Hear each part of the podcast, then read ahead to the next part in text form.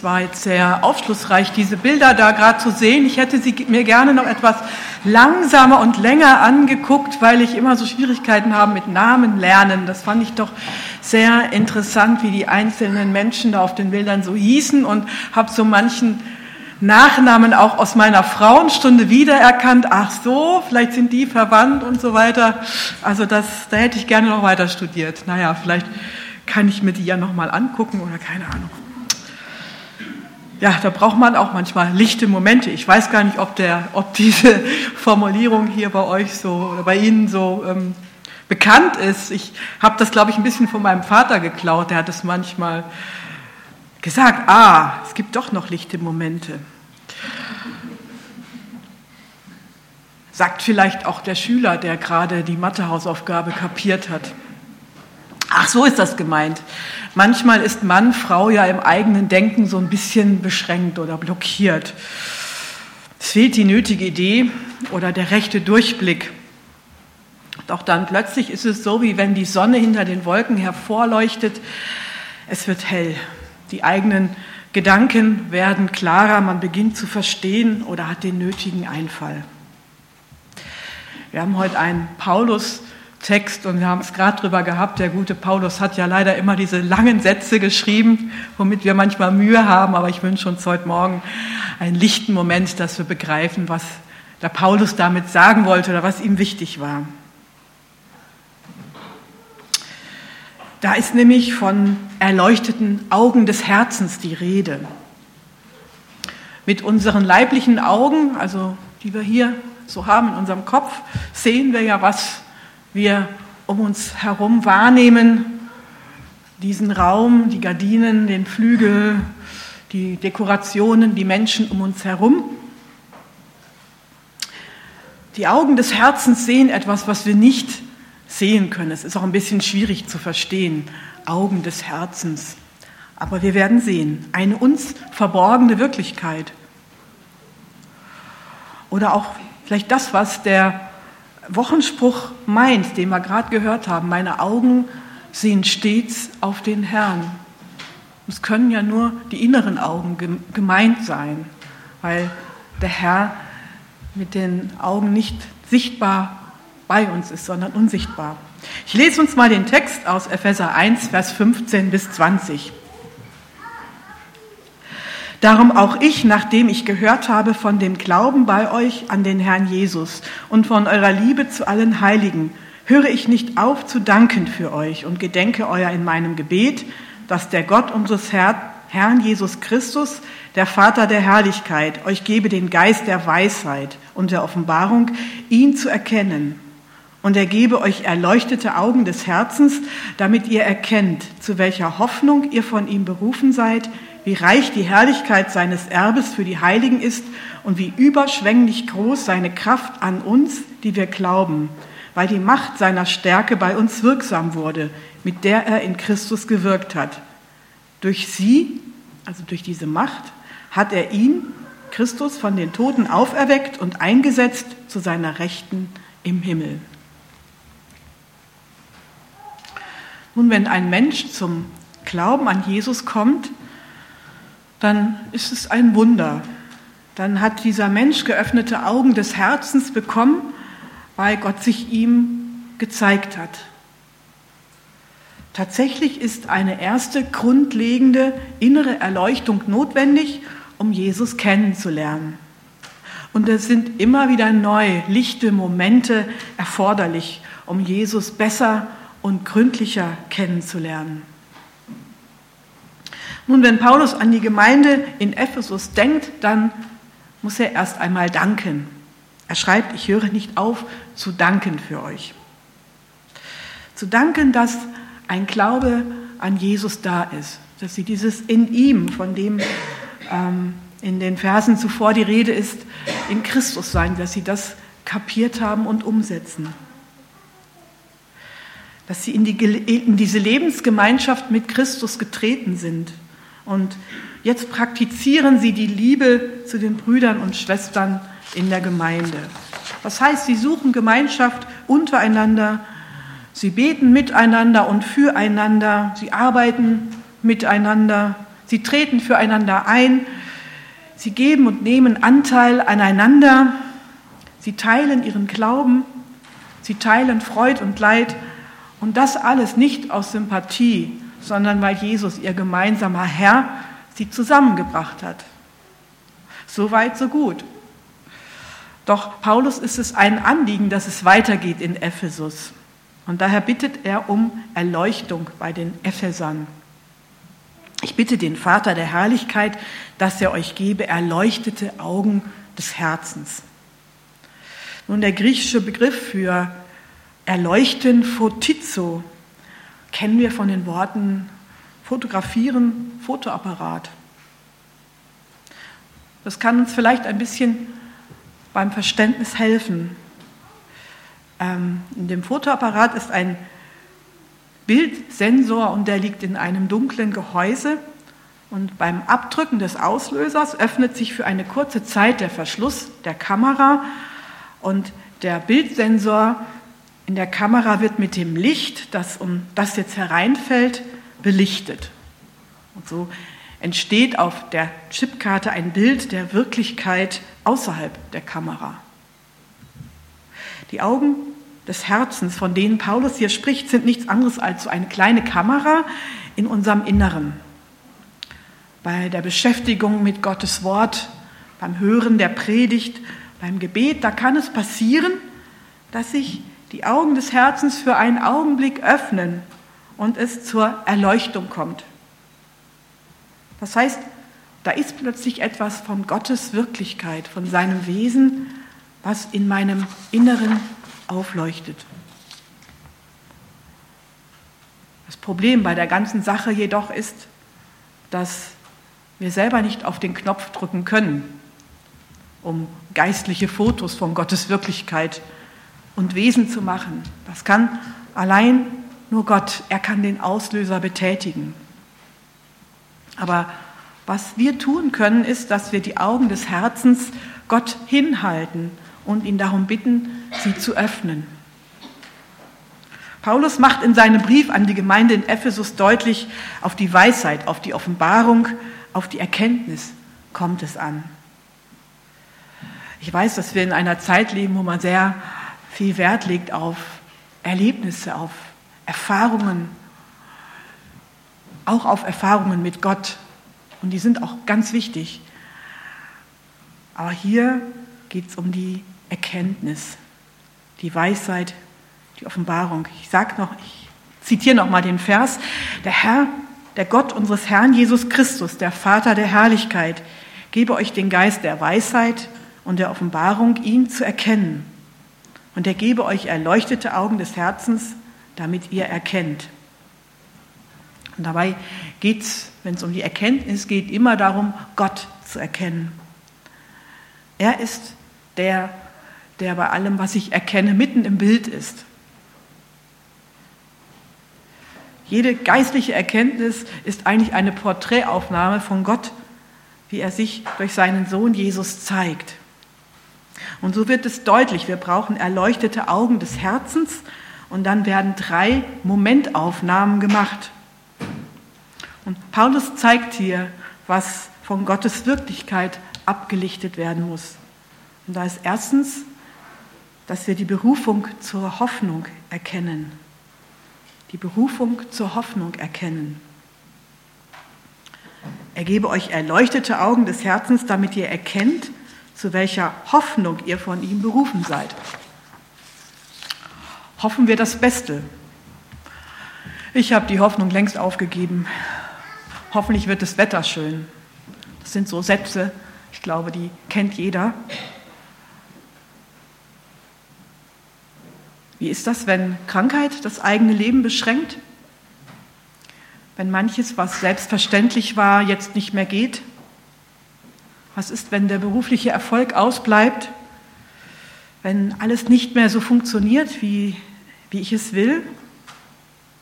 Was ist, wenn die eigenen Wünsche, die Schlange stehen, zu begraben sind? Wie gut ist es da zu wissen, ich muss von diesem Leben nicht alles erwarten. Ich habe eine Hoffnung, die darüber hinausgeht. Stellen wir uns mal eine Fotoausstellung vor. Dieser Ausstellung werden alte Schlösser gezeigt. Diese Schlösser waren vielfach schon zerfallen oder zweckentfremdet worden. Und neben dieses ernüchternde Bild der Gegenwart hatte der Fotograf aber noch ein anderes Bild gehängt und hat mit einem bestimmten technischen Verfahren ähm, diese Fotografien der Schlösser im Computer so verändert, dass sie völlig erneuert und wunderschön aussahen. Ich denke, hier wird gut beschrieben, was die Hoffnung ausmacht, zu der wir berufen sind. Das heißt, wir sehen nicht nur das, was jetzt ist, sondern wir sehen das, was einmal sein wird. Ich möchte Ihnen einige der biblischen Hoffnungen aufzeigen. Da ist zunächst die Hoffnung, dass wir einen völlig neuen, verwandelten und verklärten Körper erwarten.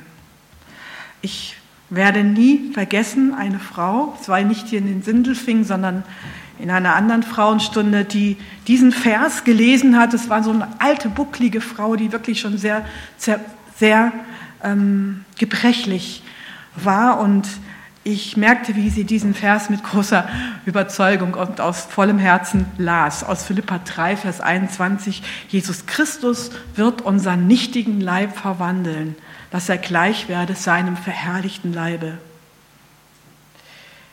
Jesus Christus wird unseren nichtigen Leib verwandeln, dass er gleich werde seinem verherrlichten Leibe. Das muss man sich mal auf der Zunge zergehen lassen. Das ist schon, hört sich ziemlich gut an. Etwas anderes, wir werden sein wie Jesus. In der Bibel steht, Gott hat uns vorherbestimmt, dass wir gleich sein sollten dem Bild seines Sohnes. Römer 8, 29. Das andere war Philippa 3, 21. Wir sollen gleich sein dem Bild seines Sohnes. So hat uns Gott vorherbestimmt. Das hat er mit uns vor. Und wir werden zusammen mit Jesus glänzen vor allen Leuten. Lese Kolosser 3, Vers 4 nach, Roland, nach der Übersetzung von Roland Werner. Wenn er, wenn nämlich Christus am Ende für alle sichtbar erscheinen wird, dann werdet auch ihr zusammen mit ihm im ganzen herrlichen Glanz Gottes sichtbar werden. Das heißt, alles, was ich jetzt tue, geschieht auf dem Hintergrund dieser großen Hoffnung. Ich muss von diesem Leben nicht alles erwarten, das Schönste kommt noch. Aber auch heute schon blitzt diese Hoffnung an vielen Stellen der Bibel immer wieder auf. Ich lese ein Beispiel Psalm 34, Vers 9. Schmecket und sehet, wie freundlich der Herr ist, wohl dem, der auf ihn traut. Schau dir an die Freundlichkeiten Gottes in der Natur, gerade jetzt im Frühling, dass wir den Blick bekommen für das, was Gott uns Gutes tut. Schmecket und sehet. Ja, es gibt auch zu schmecken beim Essen, wie freundlich der Herr ist, wohl dem, der auf ihn traut. Das ist eine Verheißung, eine Zusage eine Hoffnungszusage. Denen geht's gut, die ihm vertrauen. Und so brauchen wir im Alltag immer wieder erleuchtete Augen des Herzens, dass wir die Berufung zur Hoffnung erkennen. Wir sind zur Hoffnung berufen und nicht zur Resignation. Das wäre das Gegenteil. Ja, das ist ja auch oft so der Tenor in unserer Gesellschaft. Nein, wir sind Hoffnungsträger und wir haben eine Hoffnung.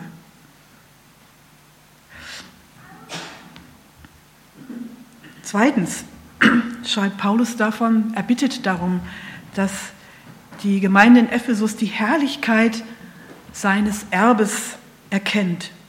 So sagt er hier, er gebe euch erleuchtete Augen des Herzens, damit ihr erkennt, wie reich die Herrlichkeit seines Erbes für die Heiligen ist.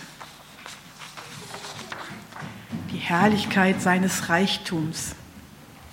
Moment, die Herrlichkeit seines Erbes für die Heiligen ist. Reichtum und Herrlichkeit, das sieht ja für jeden so ein bisschen anders aus. viele Zeitgenossen ähm, oder manche überschreiben, für die ist dieses Stichwort Wellness sehr wichtig. Ähm, da gibt es ja die vielfältigen Angebote im Internet. Zum Beispiel das exklusive Lifestyle-Hotel im Moor- und Kneipkurort XY genießen Sie Wellness mit den fünf Elementen Wasser, Bewegung, Kulinarik, Kräuter und innerer Balance. Oder dem Gast stehen atemberaubende 4000 Quadratmeter Wellnessfläche zur Verfügung. Highlight sind das ganzjährig geöffnete große Außenbecken und der Erlebnis Indoor-Pool mit Sohle, Freibecken und Whirlpool. Die großzügige Saunalandschaft mit Kräutersauna, Saunarium, Sohle, Gradierwerk und Frischwasser-Tauchbecken sowie den beheizten Außenwhirlpool. Dazu ein Bad in Rosenwasser oder ein ausgiebiges Fünf-Gänge-Menü bei Kerzenschein dann ist doch die Sache perfekt. Sich verwöhnen lassen steht auf dem Programm. Herrlichkeit. Verwöhnt werden. Kinder Gottes werden von ihrem Vater im Himmel ganz schön verwöhnt. Hier heißt es, damit ihr erkennt, wie reich die Herrlichkeit seines Erbes ist. Gottes Wort informiert uns über das Erbe, das seinen Kindern zusteht. Wir sind Miterben Christi, wird dort gesagt in Römer 8, Vers 17. Und Gott wird tausende von Jahren brauchen, uns seinen überschwänglichen Reichtum überhaupt zu zeigen und erklären zu können. Darüber schreibt Paulus im Epheser 2, Gott hat uns mit ihm auferweckt und mit eingesetzt im Himmel in Christus Jesus, damit er in den kommenden Zeiten zeige, er zeige den überschwänglichen Reichtum seiner Gnade durch seine Güte gegen uns in Christus Jesus. Damit er in den kommenden Zeiten erzeige den überschwänglichen Reichtum seiner Gnade. Das ist vielleicht wie bei manchen Kindern an Weihnachten. Zuerst streiten sie sich um das erste Geschenk. Es geht darum, wer es als Erster unter dem Weihnachtsbaum wegnehmen darf. Dann streiten sie darum, wer zuerst mit dem, was da ausgepackt wurde, spielen darf. Und dann sehen sie auf einmal, dass ja noch mehr Geschenke da sind. Es reicht für jeden und jeder wurde reich beschenkt. Auf einmal kehrt Ruhe ein, Gelassenheit und Großzügigkeit. Gott hat uns reich beschenkt, er hat für jeden genug. Er hält ein himmlisches Erbe für uns bereit. Bei ihm sein für alle Zeit und Ewigkeit an einem Ort ohne Leid, ohne Tränen, ohne Geschrei. Aber als Anzahlung dafür, so schreibt es Paulus einige Verse vorher, hat er uns den Heiligen Geist gegeben. Jeder, der gläubig wurde, so Paulus in Vers 13, ist versiegelt worden mit dem Heiligen Geist. Siegel, das so eine Art Stempel, auf dem steht, du, da kann jetzt jeder seinen Namen einsetzen, du gehörst zu mir. Ich habe Wohnung in dir genommen. Mein Geist lebt in dir und erschafft in dir die Freude, den Frieden, die Weisheit, die Kraft, damit mein Name durch dich verherrlicht wird. Gottes Geist lebt in uns, das ist die Anzahlung, die Jesus uns gibt für das himmlische Erbe. Das ist Tatsache. Und wir es brauchen es manchmal, dass wir uns diese Tatsachen bewusst machen. Gerade dann, wenn diese Eigenschaften, die Freude, der Friede, die Weisheit, die Kraft manchmal weit weg ist. Gerade wenn wir mitten im Alltag sind, wenn uns die Nerven durchgehen, wenn wir uns Sorgen machen, wenn wir Probleme haben. Wie wichtig wäre es da, dass wir erleuchtete Augen des Herzens hätten, die uns zeigen, wie reich wir eigentlich sind, weil Jesus durch seinen Geist in uns lebt. Wir brauchen erleuchtete Augen des Herzens. Es geht darum, die Berufung zur Hoffnung erkennen. Das war der erste Punkt. Zweitens, dass wir die Herrlichkeit seines Erbes erkennen Und drittens, dass wir die Größe seiner Kraft erkennen. Dass wir die Größe seiner Kraft erkennen. Ich lese nochmal, was Paulus hier schreibt. Er gebe euch erleuchtete Augen des Herzens, damit ihr erkennt, wie überschwänglich groß seine Kraft an uns ist, die wir glauben, weil die Macht seiner Stärke bei uns wirksam wurde, mit der er in Christus gewirkt hat. Nun, in der Wortwahl überschlägt Paulus sich hier geradezu. Wörtlich übersetzt heißt es hier, ihr sollt erkennen die alles übertreffende Größe seiner Kraft, die in euch, den Gläubigen ist, nach der Energie der Krafttaten seiner Stärke. Und dann wird diese enorme Kraft Gottes illustriert. Sie zeigt sich am Kreuz auf Golgatha, als Gott durch das Sterben seines Sohnes für, eine, für alle Zeiten eine Antwort auf die Schuldfrage der Menschen gibt. Es ist vollbracht, deine Schuld ist gesühnt, der Weg zu Gott ist frei, du kannst Gemeinschaft mit ihm haben für immer. Dann zeigt sie sich am Ostermorgen, als Gott seinen Sohn von den Toten auferweckt. Machtvoll hat er Jesus in seinem Reich als Herrscher des Universums eingesetzt. Er ist, das wird dann noch später ausgeführt, Herr über alle Reiche. Ähm, und so weiter, also Herr über alles. Diese Macht und diese Kraft Gottes wird sich künftig darin erzeigen, dass Christus so lange herrscht, bis es kein Lebewesen mehr gibt, das ihn nicht lobt und ihn anbetet. Und diese Kraft sollen wir erkennen, sagt Paulus, oder wünscht er sich für die Epheser und ich denke, wir sind damit einbezogen, dass wir ähm, diese Kraft, die auch an uns, die, dass wir auch daran teilhaben, dass wir das erkennen. Die, sie steht uns zur Verfügung. Paulus sagt, sie wurde bei uns wirksam. Sie hat doch schon gewirkt. Diese Kraft ist unter uns gegenwärtig. Jedoch in einer ganz anderen Form, als wir uns das vielleicht vorstellen. Paulus selbst ist dafür ein gutes Beispiel. Er hat die Kraft erwartet, gesund zu werden. Und jetzt sagt Jesus ihm persönlich zu, meine Kraft, dass er sich an der Kraft des Herrn genügen soll in seiner Schwachheit. Meine Kraft ist in den Schwachen mächtig. Das heißt, die Schwachstellen im Leben des Paulus sind das große Plus, weil sie Platz schaffen für Christus und seine Kraft. Wörtlich sagt Jesus zu Paulus, meine Gnade genügt für dich, denn meine Kraft kommt in der Schwachheit zur Vollendung. 2. Korinther 12. Das heißt, Paulus ist doch dort machtvoll, wo er Christus die leeren Hände hinhält und ihn bittet, sie zu füllen. Als er dieses Geheimnis göttlicher Kraft erkannt hat, konnte er doch nur noch jubeln und beten, Herr, wenn das so ist, dann bin ich froh, wenn ich schwach bin, denn gerade dann kannst du durch mich besonders stark sein. Ich möchte ein Beispiel erzählen, über eine Frau auf dem Willow-Krieg-Kongress. Also ich selbst war nicht dort, aber es hat mir jemand erzählt. Ist jemand hier, der auf dem Willow-Krieg-Kongress war? Okay, passt auf, dass ich es richtig erzähle. Äh, das hat mich sehr beeindruckt. Ich habe gedacht, es passt ganz gut.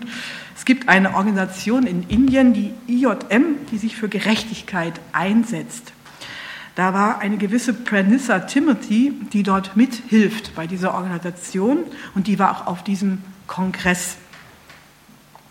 Und es gehört zu ihrer Aufgabe in Indien, Firmen auszuspähen, die Leute in geheimer Arbeit halten, also die sie praktisch als Sklaven benutzen und ausnutzen. Und das Anliegen dieser christlichen Organisation ist es, diese Leute zu befreien.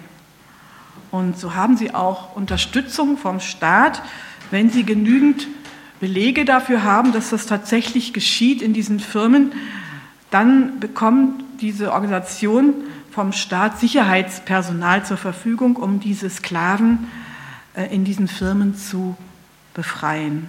Und so erzählt diese Frau Folgendes, ähm, dass sie mit diesem Sicherheitspersonal, also so eine Art Polizei unterwegs war, zu einer Reismühle.